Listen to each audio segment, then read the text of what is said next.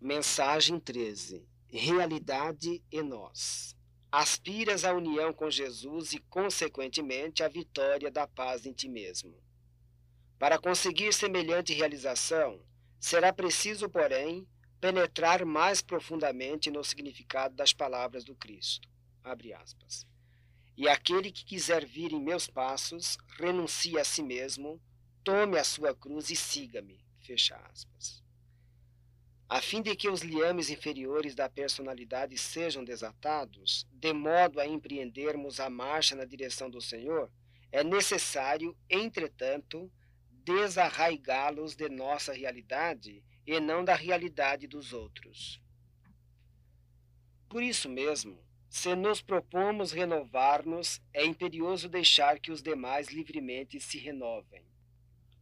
Não tiveste o pai que desejarias e nem a progenitora que esperavas? Ama-os, tais quais se revelam, e abençoa-os pelo bem que te fizeram, trazendo-te à escola humana.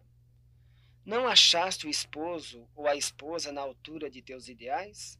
Aceita o companheiro ou a companheira que a vida te deu, exercendo a tolerância e o amor, observando que todos somos ainda espíritos incompletos na oficina da evolução. Não possuis nos filhos os seres afins com que sonhavas? Acolhe-os como são e dá-lhes a melhor ternura da própria alma, na certeza de que também eles estão a caminho da perfeição que para nós todos ainda vem muito longe. Não vês nos irmãos e nos amigos os gênios de bondade e abnegação que supunhas? Abraça-os, qual se mostram, e oferece-lhes o apoio fraterno, que se te faça possível, sem algemá-los a pontos de vista. Cada criatura vive na realidade que lhe é característica. Em toda parte, cada um de nós, em sua luta, em sua dificuldade, em sua prova, em seu problema. Enquanto nos pomos a censurar, não conseguimos entender. Enquanto exigimos, não aprendemos a auxiliar.